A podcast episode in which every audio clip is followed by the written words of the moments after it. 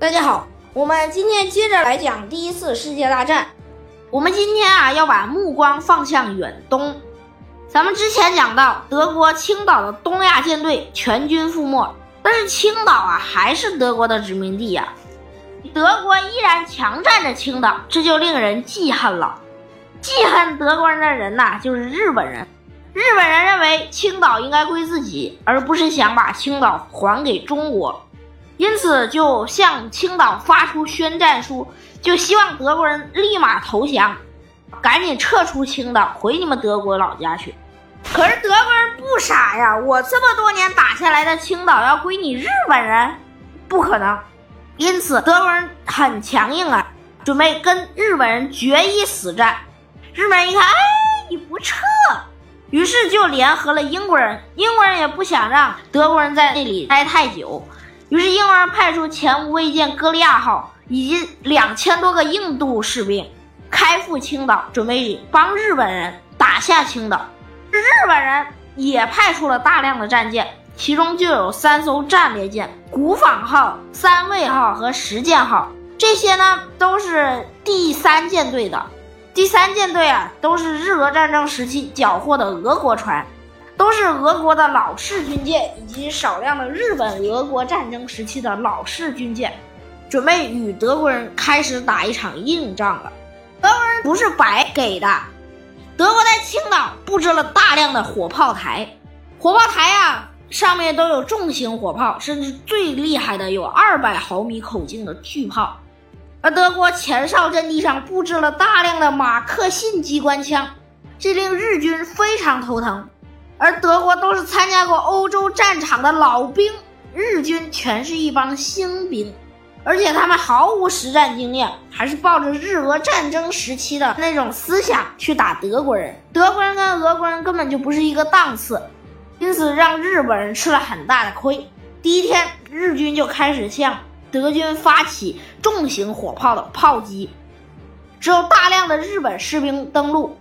结果刚登陆就遭到了德国马克沁机关枪的连锁反应，所有的德国阵地都向日军倾泻出大量的子弹，这个令日本人特别伤感啊！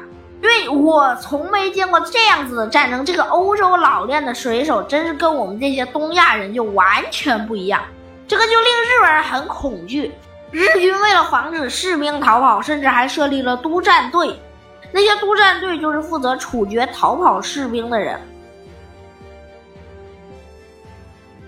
而德国人根本就不让日本人进攻，但是德国人也面临一个重要的问题，就是什么？德国人粮草和炮弹储备的不够足啊，因此就决定引入日军啊，把日本人引入自己的暗堡之中，之后再围而歼之。之后德国人主动放弃了前哨阵地，将日军引入到了山谷里。日军开始进攻一处山的时候。日本人调集了一万多人，结果耗费了一天多的时间，才将顶上的一百多个德国人赶走。因此啊，你可以想象双方差距有多么悬殊啊！虽然日军人多势众，可是德国人不是吃素的。有一个德国飞行员曾经单独挑逗了五架飞机，最后无一损失。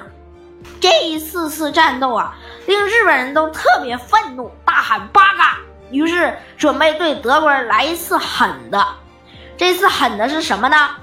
就是海战，准备用重型的战列舰以及巡洋舰炮击德国人的阵地。在这次就调集了大量的运输船，准备强渡青岛的后方，也就是胶州湾。胶州湾里德国人不是吃素的呀。德国就主动派出了大量的鱼雷艇冲向日军的战船，于是，在晚上开始了行动。而在晚上啊，德国人悄悄地开赴到日军战船的附近，看见了一个黑大个儿，于是开始对他打出了大量的鱼雷。这黑大个儿呢是什么呢？就是日军的秋津洲号巡洋舰。秋津洲号老式巡洋舰呢，其实是日军参加过日俄战争的战舰。已经舰龄很大了，甚至还参加过甲午海战。这样一艘老船啊，自然没有发现这艘鱼雷艇对他打出的鱼雷。鱼雷到了附近已经晚了。于是德军的鱼雷正巧暴击了高千岁号，高千岁号中弹起火之后立马沉没，而高千岁号上一千多人无一生还。德军鱼雷艇炸毁高千岁号之后，集体向青岛市区跑去，最后无法让潜艇开入正确的安全海域，因此将鱼雷艇全部凿沉。而这伙德国士兵呢，逃进了青岛，也算安全了。可是陆战上日军输得更惨，日军还在用那种老式的机关枪，而德军已经开始用马克沁了。日军伤亡惨重，而也有大量的军官阵亡。但是日军本来就穷，而且你军官都是贵族，贵族都稀少，而且你还死了，因此这更让日军雪上加霜啊！但是日军还是下令了强攻的命令，这个反而这个时候啊，令德国人开始动摇了。第三任胶州总督特鲁伯在任期间，修筑了大量的工事，甚至是胶州总督府。可是他知道啊，这些东西现在都没有囤住粮草和多少士兵，你自己手上的这些兵力难以守住日本人的进攻啊。军来势汹汹，你根本就没办法。十倍的优势在日本人手里，虽然自己精兵在此，可是日军人太多了，因此开始动摇投降的决心。可是最后啊，这个总督还是得选择投降，因为他不能。再让更多人死了，于是这些高傲的德国人将自己的枪放在了这些只有一米四几的黄猴子手里，最后还是投降了。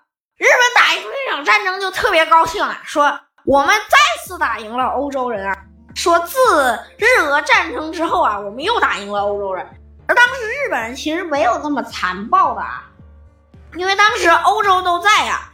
而且，如果你要是对中国人太残暴的话，你会让欧洲人觉得你是野蛮民族，然后就没有人愿意跟你交往。而在俘虏俄国兵，甚至在日俄战争时期俘虏的俄国兵和现在的德国人在内的所有士兵，都比较好的待遇，因为他们都是欧洲人嘛。战后，这些人被遣返，大多都得到了比较好的归宿。日军攻下青岛之后啊，就开始不买账了。哎，青岛这件事就导致了山东一带的中国人立马起义，哎，就是说誓死力争啊，要还回青岛，不把青岛的主权还回来，我们要死，我们也要把青岛给争回来。结果这个时候，那个北京政府就有点支不住了，段祺瑞政府那个有点硬气就不够了。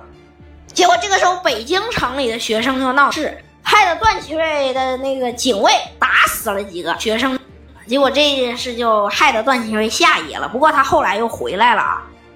就因为这个事呢，山东一带的人就全部民情激愤呐。其实这件事的主要归因就是林徽因他爸嘛。林徽因他爸其实他不想那样子的，但是他就是这么一个爱挑事的人，显得自己有多爱国。其实他这件事根本没必要捅出来。因为就算你攻不下青岛，中国人是攻不下青岛的呀。因为被日本人攻占，你就算不同意，又能怎么样？你能从日本人手里拿回来吗？那不还是被日本人占领了吗？就算你奋力争斗，又如何呢？因此啊，如果你把青岛割给日本，你还有赔偿金，而这笔赔偿金却至今被人们认为这是笔赃款。而林徽因他爸呢，最后也是郁郁不得志啊。林家也是，但是后来又有一大堆才子和才女啊。在青岛争夺战之后，德国彻底失去了对东亚的主权，像从西班牙手里买来的加利兰群岛，以及众多的岛屿，以及很多的燃煤站，都被日本人给收为己有，还有一部分呢归了英国人。而德国人在东亚的损失也很惨重啊，虽然没死几个人，可是丧失了殖民地的主权，令德国人十分痛心啊。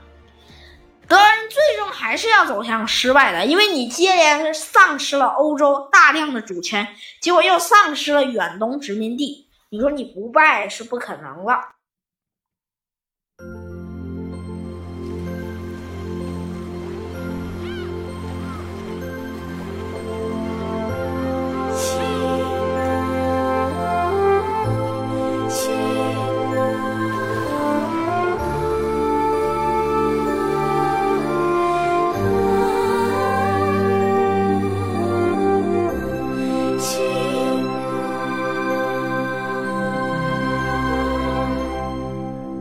小时候总喜欢唱那大海的歌谣，最爱去的地方就是海边的栈桥。